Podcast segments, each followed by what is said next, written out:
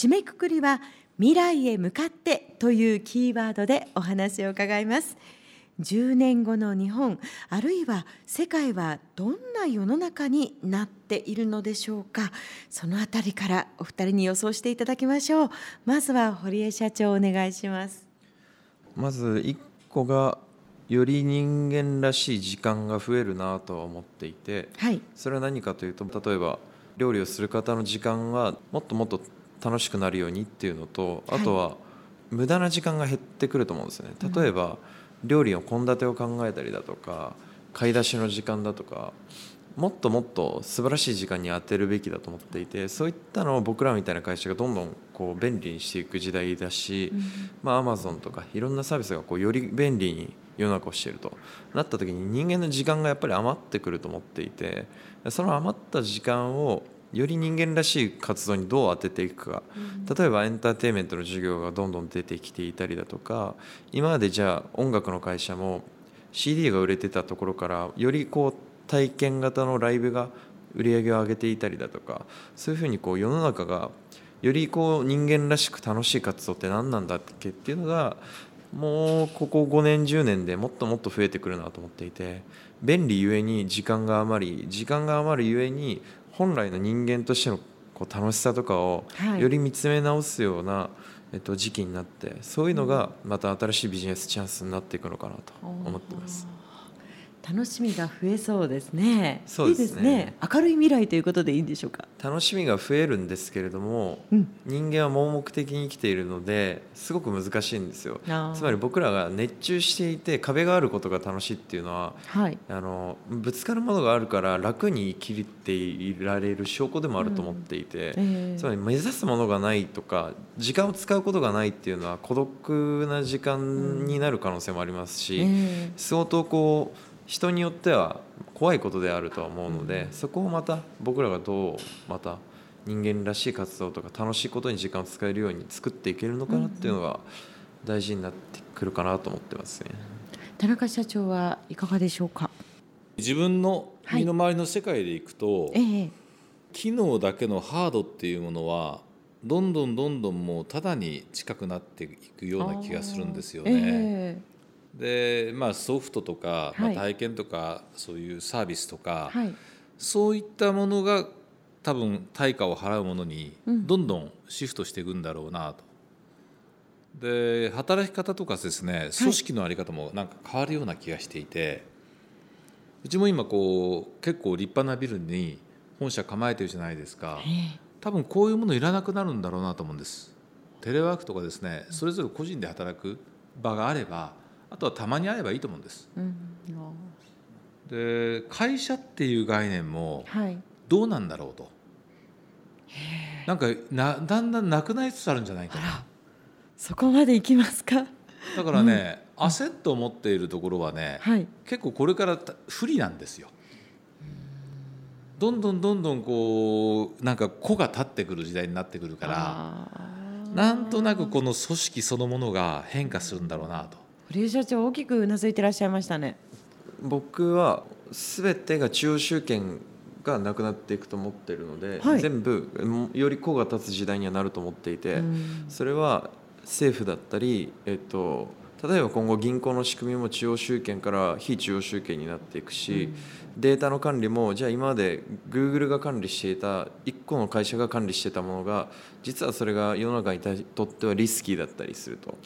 あと会社っていうものに属するっていうよりは人間がより楽しい自分が価値のあると思ったプロジェクト単位で参加するような世の中が来ると思っていて、えー、なので全てが非中央集権になっていくと。でそれは今ブロックチェーンという技術があってそういう世の中の流れが明らかに急速に進んでるので僕はここ5年でもう変わると思ってます、うんうん、だから多分あれですよね。人々は仕事を2つ3つ多分やるんですよ働くんですよ。抱えるんです。一つではなく。一つではなく一つの組織にずっと属するとかではなくて、えー、だからそういう意味ではうちはまずなんかそういった働き方の先陣を切って、はい、こういうもう本社とか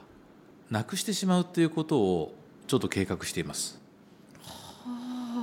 はあ、随分画期的なというか、ええ、もう発表してしまって大丈夫です。いやあのー、構想ですか？構想ですね、ええ。でもそういう多分時代を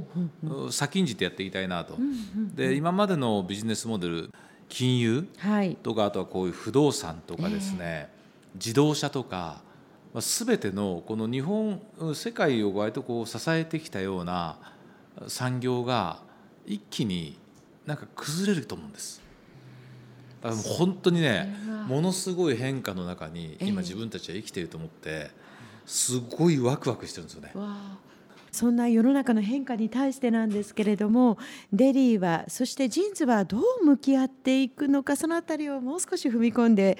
夢や目標なども伺えればと思います。堀江社長からお願いいたします。うちの会社としては、うん、まあ、別にこのジャンルとは決めてるわけではないんですけどより個人が立つ時代にはなってくるし、はい、もっともっと暇にしなければいけないですよね僕らが。人間が人間らしい生活をするためのものサービスを作り続けなければいけないと思っていて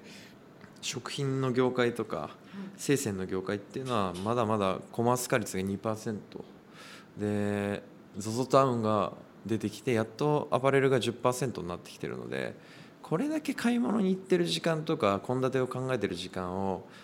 一般家庭から僕はまるっと取ったらどれだけ世の中が豊かになるだろうと。でこの戦いは世の中の風習とか、えっと、文化とか伝統をまるっと変えるぐらいの生活様式を変えるぐらいの戦いなのでこれはやっぱり10年ぐらいかかるなと思っていてここは大きいこう僕の一個のチャレンジかなと思ってますね。時間の使い方がずいぶん変わってきそうですね、すね。私たちも、うん、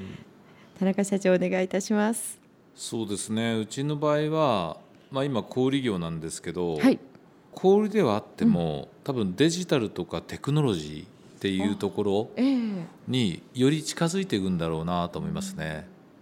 現にそうなりつつありますね。えー、その先駆けとしてやっぱりジーンズミームの存在がある。うん、ミームもそうですよね。うん、で、あと眼鏡の買い方一つとっても、うん、もっともっとこう、はい、デジタルテクノロジーで変えていくことができるので、えー、そういったものを含めて、うん。こう将来の小売業っていうものを模索していくんでしょうね。小売業の形もいろいろこう変わっていきそうですかね。ね。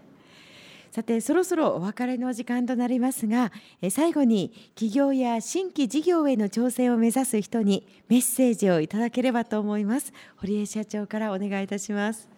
はい、僕もまあ起業は大したきっかけではないですし、まあ、まずこれ今日もずっと言ってた意思が大事だと思うのでまずはこう興味を持っていただくのが非常に大事だと思ってます。で僕も、えっと、4年前こう自分がここまでこう大きいことをできるとは想像もしてなかったですしやればやるほどどんどんどんどん自分自身も成長できますし人が見たことない景色をどんどんどんどん見れる。であとは歴史に残るようなものを作ったりだとかどんどんどんどん夢が大きくなっていくのでこんな楽しい職業はないと思うのでぜひ一歩踏み出していただければいいかなと思ってます。では田中社長お願いいたします。自分自身の得意分野が何かっていうのを、まあ、得意分野であり好きなことで何なんだろうっていうのを考えてですね、うん、もし商売とか起業っていうものに興味があったら、はい、ちょっと一歩踏み出してみてもいいんじゃないかなって思いますよね。そのために群馬イノベーションスクールとかもやっているわけですし、まあ、あと群馬イノベーションアワードにも足を運んでいただいて、まあ、商売ってどんなもんなんだろうということをまず見ていただきたいなっていうふうに思います。株式会社ジンズの田中仁社長とデリー株式会社の堀江祐介社長のお二人にお話を伺いました。お二人のますますのご活躍を期待しております。本日はどうもありがとうございました。ありがとうございました